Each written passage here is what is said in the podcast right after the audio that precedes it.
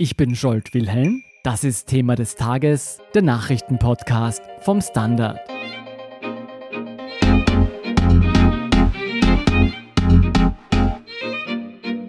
Die Coronavirus-Pandemie und die einhergehenden Schutzmaßnahmen haben unseren Alltag voll erfasst.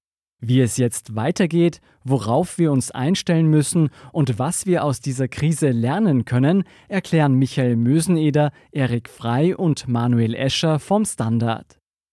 Michael, gib uns bitte einen Überblick, wo steht Österreich aktuell in dieser Krise? Mit Stand 14 Uhr gibt es in Österreich 432 bestätigte Infektionsfälle mit dem neuartigen Coronavirus. Herr Gesundheitsminister hat eben in einer Pressekonferenz gesagt, dass das eine deutliche Steigerung ist im Vergleich zum Montag und dass die Bundesregierung weitere Maßnahmen setzen wird, um die Ausbreitung des Virus einzuschränken. Gibt es Modelle, die eine weitere Ausbreitung des Virus zeigen? Natürlich gibt es die. Inwieweit sich das Virus weiter ausbreitet, hängt von dem Erfolg der getroffenen Maßnahmen zusammen. Derzeit befindet sich Österreich noch bei einem starken Wachstum der nachgewiesenen Infektionsfälle, einem sogenannten exponentiellen Wachstum. Würden keine Maßnahmen getroffen, würde das sehr rasch sich ausbreiten. Davon kann man ausgehen. In Spanien sind beispielsweise derzeit 3000 Fälle nachgewiesen in Frankreich 2800, in Deutschland 2700. Besonders dramatisch ist natürlich die Situation in Italien, wo es allein schon 1100 Tote gibt und mehrere tausend Infizierte. Und die Angst ist jetzt, dass es so ähnlich wie in Italien ablaufen könnte, falls wir keine Schutzmaßnahmen ergreifen. Genau, das ist das, was die Regierung verhindern will. Wie geht es denn nach den ersten Schutzmaßnahmen im Bildungsbereich und bei den Kindergärten jetzt weiter? Heute hat die Regierung um 14 Uhr in einer Pressekonferenz weitere Maßnahmen angekündigt, die relativ einschneidend sind.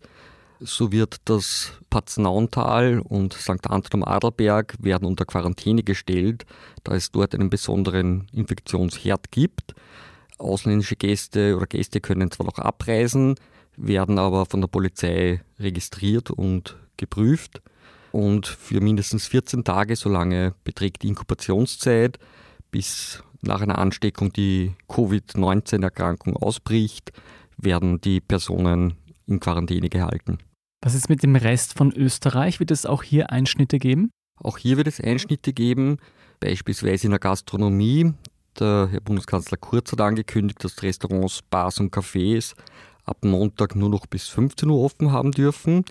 Das soll die Essensversorgung von Arbeitskräften sicherstellen mit großartig Party machen wird, aber jetzt in der nächsten Zeit nichts mehr sein.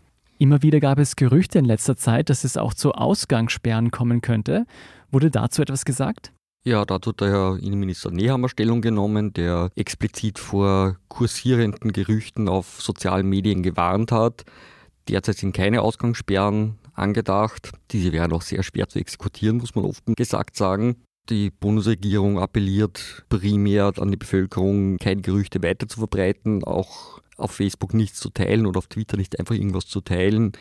Seriöse Informationen gibt es in seriösen Medien wie dem Standard oder aber auch auf den Webseiten des Gesundheitsministeriums und des Innenministeriums. Womit müssen wir denn rechnen, wie sich diese Schutzmaßnahmen auf unseren Alltag auswirken werden? Es wird Auswirkungen geben. Wie lange diese dauern, ist noch nicht ganz klar. Unternehmerinnen und Unternehmer sind aufgefordert, ab Montag ihren Mitarbeiterinnen und Mitarbeitern Teleworking zu ermöglichen, wo immer das sich umsetzen lässt. Außerdem sollen Geschäfte, die keine Güter für den täglichen Bedarf verkaufen, ebenfalls geschlossen werden. Da ist offensichtlich derzeit angedacht für die kommende Woche. Da man aber natürlich nicht absehen kann, wie sich die Infektionslage verändert, kann das auch durchaus auch länger dauern. Wie wird denn die Versorgung von Lebensmitteln, medizinischen Ressourcen und eben der essentiellen Infrastruktur sichergestellt? Da wird argumentiert, dass diese Geschäfte ja oft bleiben, also auch Banken und Postämter und Drogerien, Apotheken und Lebensmittelgeschäfte, die werden offen bleiben mit den ganz normalen Öffnungszeiten. Die Unternehmer selbst haben gesagt, dass ihre Lager gut gefüllt sind. Es sollte also vorerst zu keinerlei Versorgungsengpässen kommen. Es ist natürlich möglich, dass einzelne Produkte ausverkauft sind, aber es gibt keine Hinweise auf großflächige Ausfälle. Wie sieht das mit den Krankenhäusern aus? Haben die alles, was sie brauchen? Die Verantwortlichen sagen, sie haben alles, ja. Wie sieht es denn mit Arbeitskräften aus, die von Nachbarländern nach Österreich kommen, beispielsweise in der Pflege? Da ist die Situation tatsächlich etwas prekär, da auch unsere Nachbarstaaten wie die Slowakei oder Ungarn Vorsichtsmaßnahmen ergriffen haben und an den Grenzen entweder Einreise sperren oder nur noch verringerte Einreise erlauben. Es gibt allein 60.000 ausländische Pflegekräfte in Österreich. Da ist es die Frage, ob die in Österreich bleiben oder ob sie heim wollen, dann nicht mehr zurückkommen. Das könnte zu Schwierigkeiten bei der Pflege von Pflegebedürftigen führen. Erik, wir haben jetzt gehört, dass die Schutzmaßnahmen sich stark auf unseren Alltag auswirken werden. Wie schlimm ist denn diese Krise für die Wirtschaft? Also die Wirtschaft wird stark davon betroffen werden, wenn alle Geschäfte schließen, wenn die Restaurants und Cafés frühzeitig zumachen müssen, wenn die Menschen zu Hause arbeiten müssen, wenn viele überhaupt zu Hause bleiben müssen, weil sie sich um die Kinder kümmern müssen, dann wird die Produktion massiv zurückgehen, dann wird sehr viel Umsatz ausfallen, dann werden sehr viele Geschäfte in Schwierigkeiten kommen. Ja, es werden auch Arbeitsplätze dabei verloren gehen. Wie schlimm es wird, hängt davon ab, wie lange es dauert. Reden wir von ein oder zwei Monaten höchstens, dann könnte danach sich die Wirtschaft Wirtschaft schnell wieder erholen. Dauert es länger, dann werden wir ein sehr, sehr schwieriges Wirtschaftsjahr haben. Das heißt, sollten wir uns Sorgen machen? Natürlich wird es weiterhin Jobs geben, das ist gar keine Frage. Es wird aber sicher zu einem gewissen Anstieg der Arbeitslosigkeit kommen. Die Frage ist nur, ist die kurzfristig? Reden wir von einer Delle? Reden wir von einem halben Jahr, wo wir eine Rezession haben und dann wieder einen Aufschwung, wo vielleicht das meiste davon wieder gut gemacht werden kann? Oder haben wir eine Situation wie nach der Weltfinanzkrise 2008 und 2009, wo die Wirtschaft sich erst langsam erholt hat? Anfang der Woche gab es schlimme Abstürze an den Börsen. Treffen diese Abstürze uns alle? In Österreich nicht unbedingt, weil wenige Menschen haben Aktien und dadurch ist das Vermögen von den Leuten davon nicht unbedingt betroffen. Aber es kann das Vertrauen in die Zukunft der Wirtschaft sehr wohl beeinträchtigen und in den USA, wo ein Großteil der Altersvorsorge auch im Aktienmarkt steckt, kann es auch wirklich das Konsumverhalten und damit die Konjunktur massiv beeinträchtigen. In Österreich sind nicht so viele davon betroffen, hast du gesagt. Aber wie sollen jetzt Kleinanleger vorgehen? Der beste Rat für solche Krisen ist, nichts zu tun. Denn wenn man glaubt, man muss jetzt handeln, dann passiert es meistens, dass man dann verkauft, wenn die Kurse niedrig sind und dann wieder zukauft, wenn sie schon bereits gestiegen sind. Ich glaube, solche Krisen muss man durchtauchen und sagen, wenn ich das Geld nicht brauche im Moment, dann vergesse ich es im Moment, schaue nicht die Kurstafel jeden Tag an, sondern warte darauf, dass es wieder vorbeigeht. Wie können jetzt Regierungen und Notenbanken helfend eingreifen? Wichtig ist, dass man den Unternehmen und auch den Arbeitnehmern, die jetzt in Schwierigkeiten stecken, ganz gezielt hilft.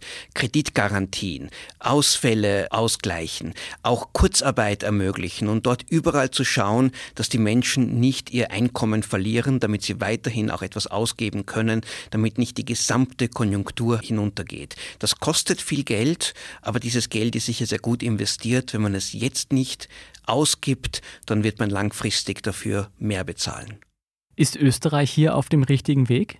Also ich glaube, Österreich ist auf dem richtigen Weg, so wie die Regierung derzeit aufgestellt ist. Und Österreich hat auch nach der Weltfinanzkrise 2008 rasch und richtig reagiert. Aber es gibt sehr viele Unwägbarkeiten. Es gibt die amerikanische Wirtschaft, es gibt Italien, das ja immer schon ein Sorgenkind war.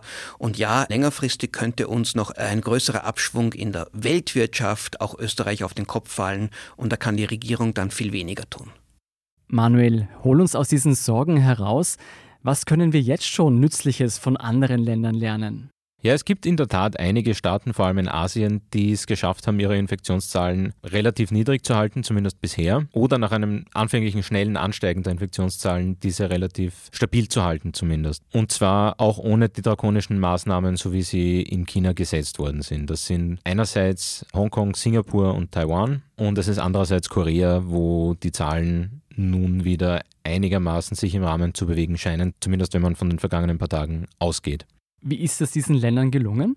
Es sind die Rezepte nicht vollkommen gleich, aber es sticht doch heraus, wenn man Korea ein bisschen ausnimmt, dass es ums schnelle Reagieren geht, also um das, was die Regierung jetzt in Österreich auch sagt, dass sie versucht, also bereits vor einem massiven Anstieg Maßnahmen zu setzen, um zu verhindern, dass es zu einer Eskalation kommt. Das haben vor allem Hongkong und Singapur und eigentlich auch Taiwan allerdings schon in einer deutlich früheren Stufe gemacht als die, in der sich Österreich jetzt wahrscheinlich befindet.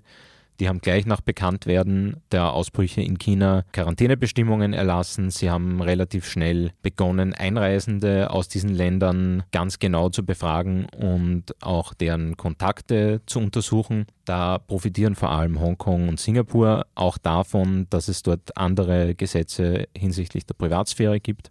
Also es sind beide Staaten sehr flächendeckend überwacht, auch mit Videokameras und auch was den Zugriff auf Handy-Location-Daten betrifft.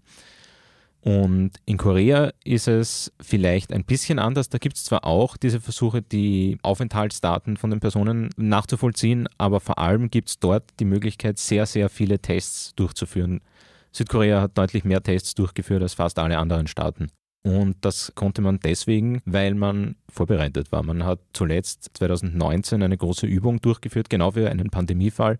Mhm und hat da beschlossen, dass es eben die Verfügbarkeit für Virentests oder die Kapazitäten, schnell Virentests durchzuführen, geben muss. Und man hat das gemacht. Und das hat sehr dabei geholfen, die Infizierten schneller zu finden und deren Kontakte unter Quarantäne zu stellen. Seitens der WHO wurde immer wieder gelobt, wie gut die internationale Zusammenarbeit erfolgt. Können wir denn aus dieser Krise letztendlich auch etwas Positives mitnehmen? Ja, es gibt jetzt natürlich immer wieder diese Versuche, das Positive am Negativen zu sehen und das ist natürlich auch ein guter Zugang. Aber es gibt doch, glaube ich, an den meisten Dingen, die wir gerade sehen, einige Zweifel anzumelden. Also es gibt das Argument, dass jetzt wir alle, wie die Regierung das sagt, näher zusammenrücken und dass die Solidarität jetzt auflebt. Mhm. Das ist etwas, was in jedem Fall erst die Zukunft zeigen muss, denn zumindest in den vergangenen Tagen hätte man anhand des Verhaltens der meisten Menschen noch keine gesteigerte Solidarität wahrnehmen können. Du meinst die Hamsterkäufe? Wer die Hamsterkäufe verfolgt hat, aber auch die Tatsache, dass die allerwenigsten von sich aus die vorgeschlagenen Selbstisolationsmaßnahmen und Einschränkungen sozialer Kontakte vorangetrieben haben und dass es sozusagen so weit kommen muss, dass das jetzt auf weniger freiwilliger Basis beruht, ist sicherlich noch kein erstes Anzeichen für die aufkeimende Solidarität.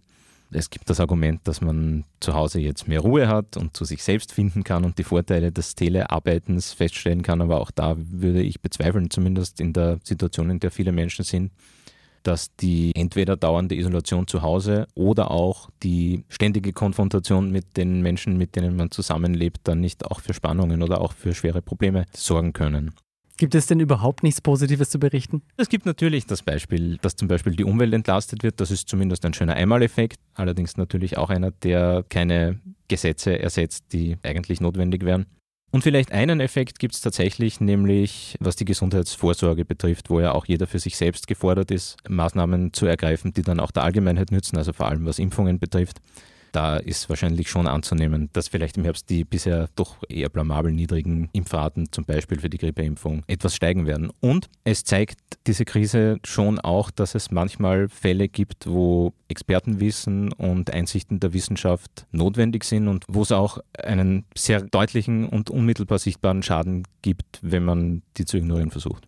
Also vielleicht ist es gewissermaßen eine Rückkehr zu Vernunft. Vernunftbegabterer Politik. Freut mich, dass auch du zumindest ein wenig Licht am Ende des Tunnels siehst. Vielen Dank, Manuel Escher, Michael Möseneder und Erik Frei für diesen Bericht. Bitte gern. Wir sind gleich zurück.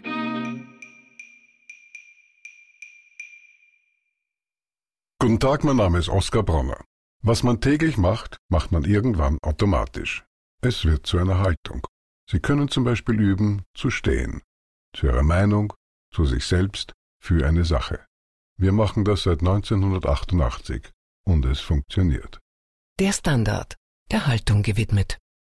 Und hier ist noch eine Information in eigener Sache. Das Coronavirus betrifft uns alle und das wird sich in den kommenden Wochen nicht ändern. Daher hat der Standard Maßnahmen ergriffen, um auch in dieser Krise die Berichterstattung aufrechterhalten zu können. So werden viele unserer Journalisten von zu Hause aus weiterarbeiten, um auch den Coronavirus-Live-Ticker weiterhin mit gesicherten Informationen zu füttern und über die restliche Nachrichtenlage zu berichten. Für diesen Podcast bedeutet das, dass viele Gäste künftig per Telefon zugeschaltet werden.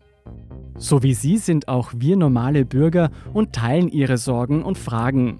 Ich denke, es bleibt nicht viel anderes zu tun, als solidarisch zu sein, einen kühlen Kopf zu bewahren und Fake News zu ignorieren. Bleiben Sie kritisch und hinterfragen Sie die Quellen Ihrer Informationen. Denn Panikrufe und deren Folgen sind das Letzte, was wir jetzt als Gemeinschaft brauchen. Behörden wie die AGES, zu finden auf ages.at, sind eine gute Anlaufstelle für brennende Fragen zum Coronavirus und dem Schutz davor. Und sollten Sie befürchten, sich tatsächlich angesteckt zu haben, steht die Telefonhotline 1450 bereit. Ich wiederhole 1450. Und wie es ein geschätzter Kollege von mir jüngst formulierte, Hände waschen und zu Hause bleiben. Zumindest sofern es Ihnen möglich ist. Die aktuellsten News liefert Ihnen wie gesagt weiterhin der Standard.at. Um keine Folge von Thema des Tages zu verpassen, abonnieren Sie uns bei Apple Podcasts oder Spotify. Unterstützen können Sie unsere Arbeit, indem Sie für den Standard zahlen. Und Sie helfen uns auch mit einer 5-Sterne-Bewertung beim Podcast-Dienst Ihrer Wahl. Ich bin Jolt Wilhelm, Baba und bis zum nächsten Mal.